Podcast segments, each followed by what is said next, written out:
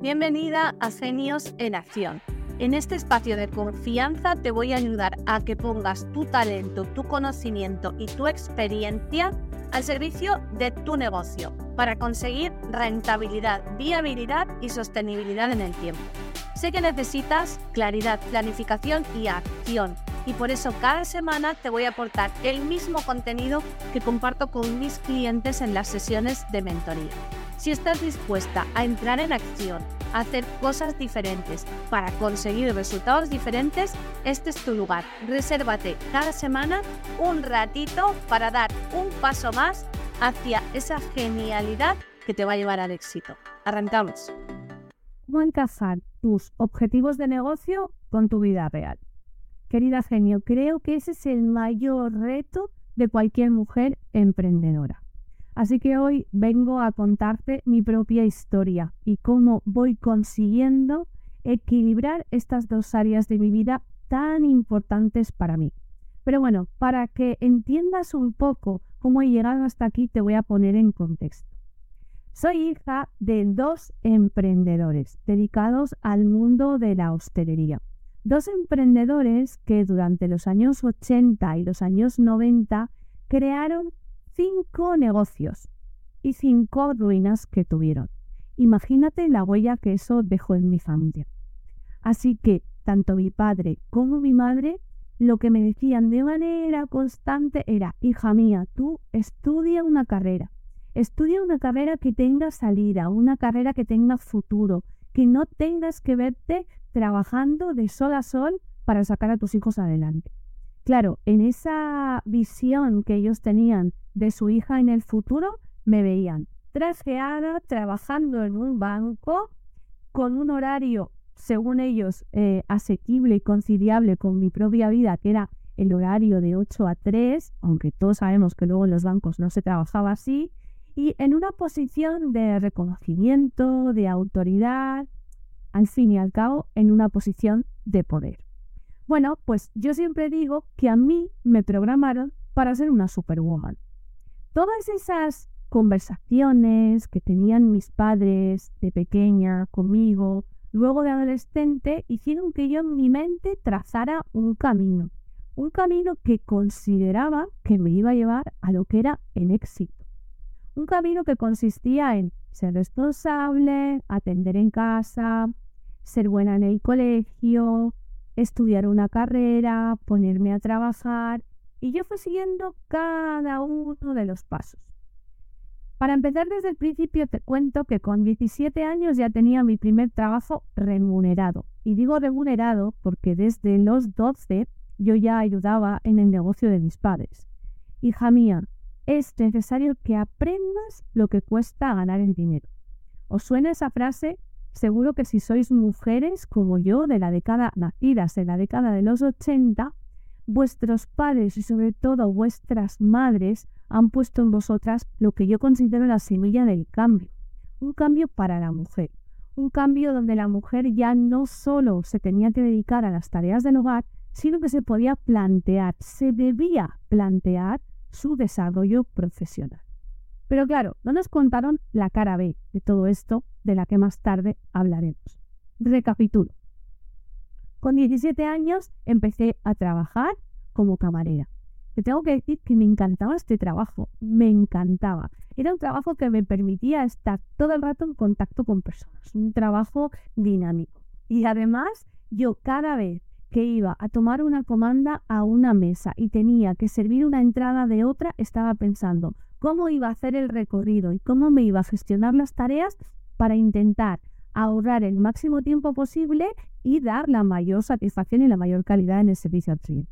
¿Habéis visto cómo ya estaba puesta en mí esa semillita de la mejora continua que a día de hoy es una de mis características a la hora de trabajar? Pues bueno, ese trabajo me encantaba. De hecho, estuve trabajando en ese mismo restaurante como camarera fines de semana, festivos, Semana Santa, Navidad, hasta ya bien terminada la carrera universitaria y habiendo empezado a trabajar como administrativa. Tengo que reconocer que me costó dejar ese trabajo. Era un trabajo que me hacía sentir cómoda, que me gustaba y que me era bastante rentable.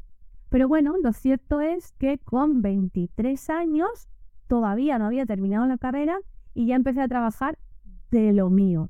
¿Habéis escuchado alguna vez esta frase de trabajar de lo tuyo? Pues es que muchas veces cuando terminábamos nuestros estudios universitarios nos costaba encontrar un trabajo donde nos permitieran poner en práctica todos esos estudios universitarios. Te voy a contar cómo lo hice yo. Yo decidí que quería empezar a trabajar como administrativa. Entonces un día en una conversación escuché que estaban buscando una chica en una gestoría, pero no sabía bien cuál era la gestoría. Yo vivo en una ciudad en la que hay una zona céntrica donde están la mayor parte de los despachos profesionales. Pues bueno, yo me imprimí como 20 o 30 currículums y fui tocando a todas las puertas de todos los despachos profesionales y preguntando, no, mira, me llamo Noelia, es que vengo porque me han comentado que estabais buscando una chica para contabilidad. ¿Es aquí?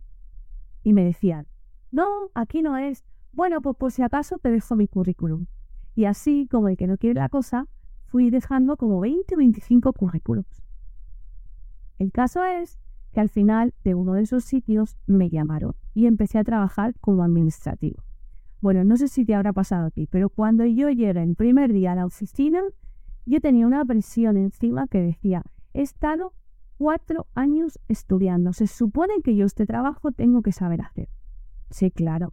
Cuando me enseñaron el, el programa de contabilidad, el Outlook, el programa de facturación. Para mí eso era, no lo había visto en mi vida, no sabía cómo tenía que hacer las cosas y tuve que aprender desde cero. Entonces ahí me di cuenta que en la carrera te enseñan conocimientos que sí que pude explotar y aplicar más tarde, pero que no me mostraban la realidad de mi primer trabajo.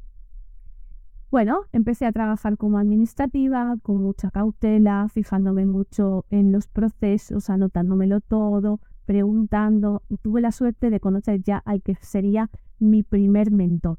Se llamaba Fossi. Fossi era un contable de toda la vida que me vio con actitud y con predisposición. Entonces, cuando me veía así un poquito perdida, esperaba a que se fueran los jefes y luego venía y me no te preocupes, esto se hace así, de esta manera y de esta otra. Tú si tienes cualquier duda me preguntas. Así que yo sabiendo que podía preguntarle a José cualquier duda que tuviera, estaba más tranquila y me di cuenta de que se trataba de coger experiencia. Fui cogiendo experiencia y a los dos años de estar en esa empresa me picaba el culo en el asiento. Necesitaba un poquito más de vidilla. La verdad es que esto es algo que siempre me ha pasado. Yo tengo una personalidad eh, exploradora, aventurera, me gustan las cosas nuevas, me gusta crear, me gusta enfrentarme a retos. Y cuando ya de alguna manera tenía como, como controlado el trabajo, era una empresa pequeñita y eran todos los meses lo mismo, presupuestos, albaranes, facturación, contabilidad, presupuestos, albaranes, facturación, contabilidad, pues la verdad es que me aburría un poco. Entonces el director comercial me ofreció empezar a llevar un proyecto de telemarketing yo no tenía mucha idea de aquello que era. A la par, iba echando currículums. Eché un currículum en otra empresa, hice una primera entrevista y ¿sabéis qué pasó? Que tanto la persona que me estaba entrevistando como yo salimos de la reunión diciendo, este puesto no está hecho para mí. Quizá en otra ocasión, para otra posición, pero este puesto no está hecho. Pues dos meses más tarde, esa misma empresa me llamó y me dijo, nos gustaste en esa primera entrevista, pero sabíamos que ese puesto no era para ti. Pero ahora hay una vacante en la que puedes encajar. Se trata de ser responsable del departamento de administración.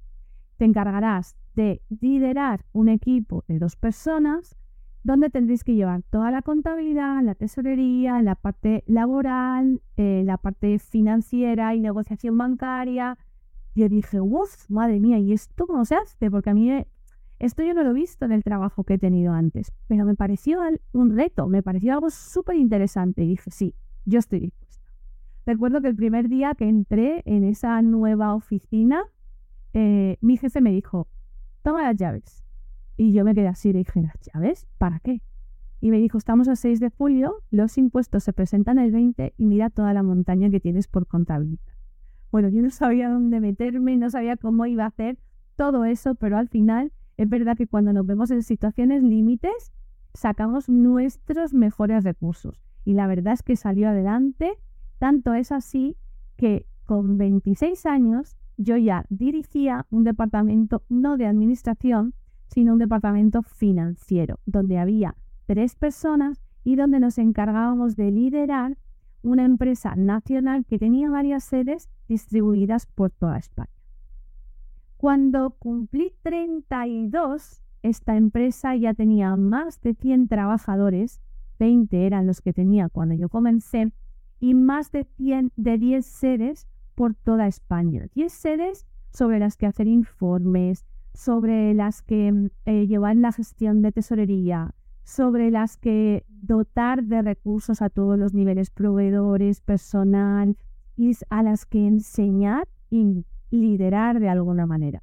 La verdad es que en ese momento yo sentía que había alcanzado el éxito. Sentía que aquello que me habían dicho que iba a conseguir si seguía un camino, si trabajaba, había alcanzado el éxito. Pero justo dos años antes fui mamá.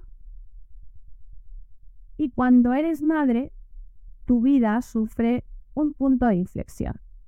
Para mí, ese punto de inflexión fue para bien. Mi primera maternidad me dio a cambio el mejor año de mi vida a todos los niveles, profesional, personal, a nivel de maternidad. Me sentía absolutamente realizada, eh, la empresa iba bien, me encantaba mi trabajo. Entonces, cuando pasaron tres años, decidí ser mamá por segunda vez. Y ahí las cosas ya no fueron tan sencillas. La empresa seguía creciendo, las sedes seguían creciendo. Yo no tenía un bebé, sino que tenía dos. Y aquello empezó a convertirse en algo difícil de gestionar para mí. En ese momento aparecían todas esas creencias que decían que, claro, yo estaba programada para ser una superwoman. Una superwoman llega a todo, a todo, a todo. O sea, llega a ser la mejor mamá que hace pasteles para llevar a la guardería y crea los disfraces desde cero, a ser la mejor profesional que está constantemente formándose, ofreciendo nuevas alternativas a la empresa, estando al tanto de todo a nivel de contactos, a nivel de negociaciones, a ser la mejor compañera de vida, atendiendo a tu marido, eh, a ser la mejor amiga, viajes con amigas, posibilidad de quedar intentaba llegar a todo, estaba tan volcada en ser esa superwoman que se me olvidó lo más importante. Yo me olvidé de atenderme a mí. En ese momento, el traje de superwoman empezaba a oprimirme de una manera bestial. Yo sentía que mi vida estaba absolutamente en desequilibrio y que todo eso que se suponía que me tenía que hacer feliz, en ese momento tenía mis dos niños, mi marido, un puesto de trabajo reconocido, un muy buen salario, mi grupo de amigas, me sentía bien físicamente a nivel de salud y sin embargo había algo que me hacía tremendamente infeliz y es que no sentía para nada libertad. Como te podrás imaginar, querida genio, Aquí fue donde me di cuenta que mis objetivos profesionales y mi vida real no estaban en equilibrio. Y ese traje de Superwoman empezó a romperse, empezó a resquebrajarse. Y eso tuvo un impacto directo en mi salud mental y física. Evidentemente tuve que parar. Y parar tuvo consecuencias a nivel profesional. Pero bueno, me lo tomé como una nueva etapa, una señal de la vida de que tenía que empezar un nuevo reto, un nuevo proyecto, salí de esa compañía de la mejor manera que pude y empecé a trabajar en otra compañía, completamente distinta, muy retadora, una empresa más grande de otro sector, donde yo veía posibilidades sobre todo de aprender. Pero dije, vamos a ver, Noelia, ahora mismo tienes una niña de cuatro años y un niño de un año. Vamos a tomarnos las cosas con calma. Vamos a, optar a una posición que sí que te dé cierta responsabilidad, pero no la de liderar un equipo. Porque volvemos otra vez a desequilibrarnos profesional y personalmente. Y en ese momento, la mayor carga de mis recursos estaba puesta en mi vida personal, estaba puesta en mi papel como mamá. Así lo quería yo. Bueno, pues empecé en ese nuevo proyecto, empecé a rodar, me costó un año hacerme a la nueva empresa, tener en cuenta que yo había estado casi 10 años en la empresa anterior, había crecido, había madurado a la par que lo había hecho la empresa. Entonces viví un duelo importante de ese primer gran puesto como directora y me costó un año volver a hacerme a esta empresa. Pero cuando ya llevaba un año y medio, yo ya empezaba a sentirme cómoda, ya empezaba a encontrar personas dentro de la organización en las que apoyarme, ya veía que había determinados líderes que empezaban a ver posibilidades de crecimiento en mí y empecé a destapar mi genialidad. Ese talento, conocimiento y experiencia que ya traía y que me permitía ofrecer soluciones diferentes a las que se estaban ofreciendo en ese momento en la compañía. Cuando me quise dar cuenta, en el segundo año de mi estancia en esta gran empresa, yo estaba otra vez liderando un equipo. Un equipo dentro del departamento, era subdirectora del departamento financiero y de operaciones. En este caso me pusieron encima de la mesa un nuevo reto. Oye, Noelia, te vemos con mucha visión y con capacidad de desarrollar procesos y de ver en qué son buenas las personas. Así que, ¿qué te parece si mm, creas un departamento de operaciones que sea transversal y que de alguna manera vaya ensamblando todos los engranajes de la empresa. Al principio yo me asusté muchísimo, pero como te digo, me iba a la marcha. Soy exploradora y decidí aceptar el reto. Te tengo que decir que los dos siguientes años fueron años con momentos espectacularmente buenos y con retos muy, muy, muy difíciles. Los viví intensamente, pero volví a desequilibrar la balanza, en este caso hacia el lado profesional. ¿Ves como te contaba al principio que mi vida siempre ha sido una lucha entre equilibrar la parte personal y la parte profesional? Bueno, pues al desequilibrarla nuevamente hacia el lado profesional, otra vez me volví a sentir rota y tuve nuevamente un punto de inflexión. Sí que es cierto que este lo supe manejar de forma diferente, porque tenía la experiencia del primero. Enseguida pedí ayuda, enseguida empecé a ir a terapia y enseguida me di cuenta de que tenía que hablar con mis superiores, plantearles la situación que teníamos y buscar una solución entre ambos. Pasado un tiempo, ambas partes tomamos la decisión de que lo que exigía la empresa de mí no era lo que yo estaba en ese momento dispuesta a entregar por mantener ese equilibrio entre lo personal y lo profesional. Así que decidí salir de la empresa. Me prometí a mí misma, año 2019, que me iba a dar un año de pausa. Que por primera vez en mi vida, con 38 años, iba a parar. Iba a conectar conmigo misma, iba a descubrir qué era lo que realmente quería para mí, iba a disfrutar de mi familia, me iba a atender. Fui capaz de hacerlo cuatro meses. A los cuatro meses empecé a jugar a emprender. Seguro que muchas de vosotras habéis oído hablar del mundo del network marketing o el multinivel. Bueno, pues yo llegué al mundo del network marketing y enseguida me ofrecieron formar parte de una red de network marketing, entré y lo cogí con muchísimas ganas. A los cuatro meses ya había escalado tres posiciones en la escala de liderazgo y llegó la pandemia. La pandemia nuevamente me hizo parar y volver a desequilibrar la balanza. En este caso, otra vez, lo más importante era mi familia. Me centré en mi familia, me centré en atenderlos, me centré en la situación que estábamos viviendo en ese momento y ahí sí que es verdad que durante cuatro o cinco meses paré por completo mi actividad profesional. Pero volví con más fuerza y decidí emprender. El camino del emprendimiento no es un camino fácil. Es un camino que está lleno de subidas, bajadas, giros a la izquierda, giros a la derecha. Y nuevamente eh, me he encontrado con momentos muy buenos y momentos difíciles. hasta que he llegado al punto en el que estoy hoy. El año pasado, en el mes de febrero, yo decidí abandonar mi emprendimiento. Los resultados que estaba obteniendo no eran suficientes para mí. No me estaban permitiendo explotar esa genialidad. No estaba haciendo lo que quería. Estaba sobreviviendo. ¿Por qué te digo esto? Porque muchas veces em, nos obligamos a obtener unos resultados de manera inmediata y no somos conscientes de que el emprendimiento necesita cocerse a fuego lento.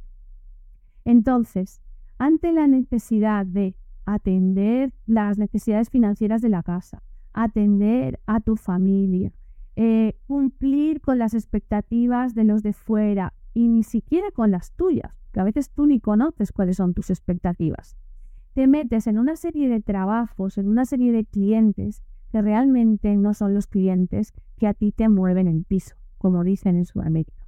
Son clientes que lo que te aportan son ingresos mensuales. Y yo llego a un momento en el que me di cuenta que procrastinaba una vez y otra vez para hacer eh, los servicios a los clientes, agotaba hasta el último plazo y luego no disfrutaba nada porque todo lo hacía desde el sufrimiento. Lo hacía desde ese, tengo que llegar, tengo que hacer esto, tengo que hacer esto, pero es que yo no quería eso. Yo no había arriesgado mis ahorros, mi autoridad como directora financiera y de operaciones, mi posibilidad de encontrar trabajo en otra compañía para emprender y estar haciendo un trabajo que realmente me hacía feliz. Así que me vine abajo. Me vine abajo por completo. Y estoy segura que si eres emprendedora y me estás escuchando, en algún momento te ha podido pasar esto. ¿Sabes qué? Que hoy, un año y medio después, me di cuenta que es algo por lo que pasamos todas. El fracaso forma parte del camino del éxito. Es inevitable.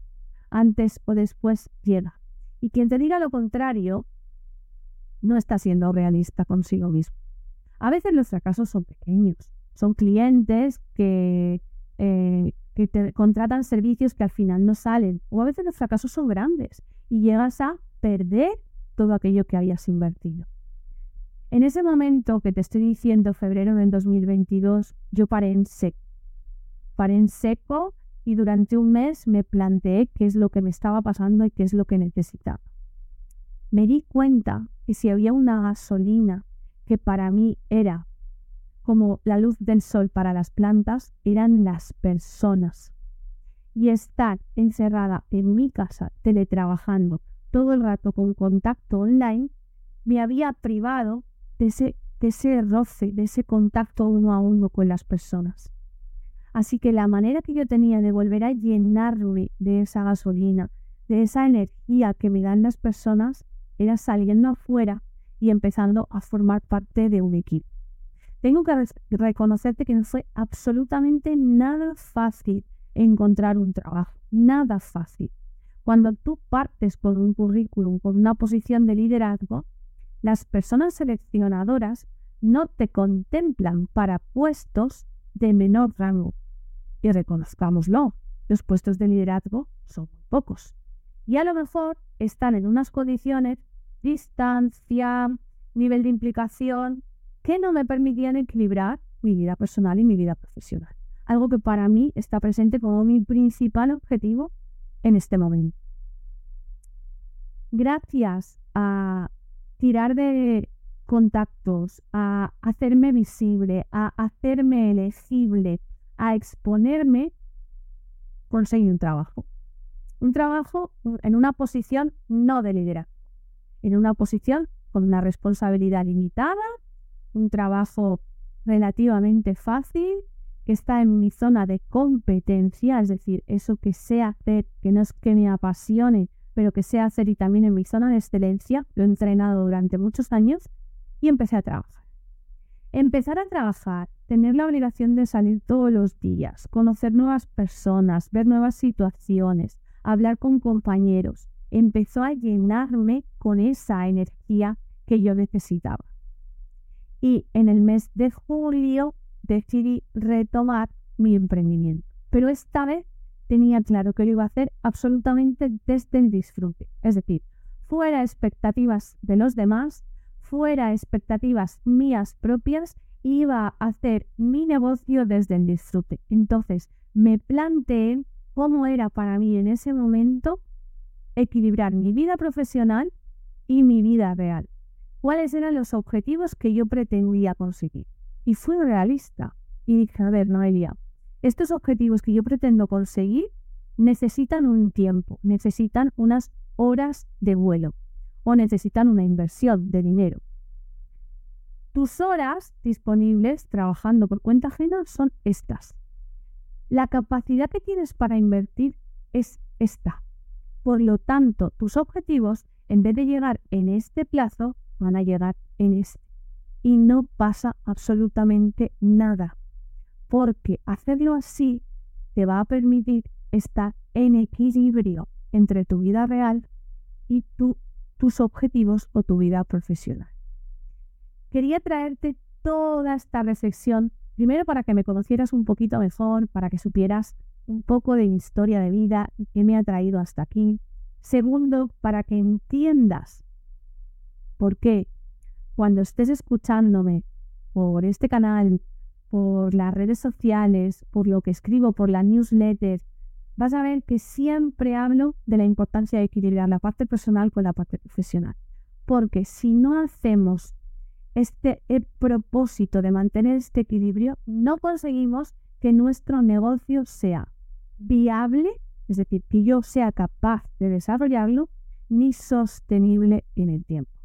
Y otro día te voy a hablar de que también tiene que ser rentable. Y en eso sí que sí, soy una experta porque vengo dedicándome al mundo de las finanzas durante casi 20 años. Querida genio, como ves, encajar los objetivos profesionales con tu vida real es un reto, no es una quimera, es posible.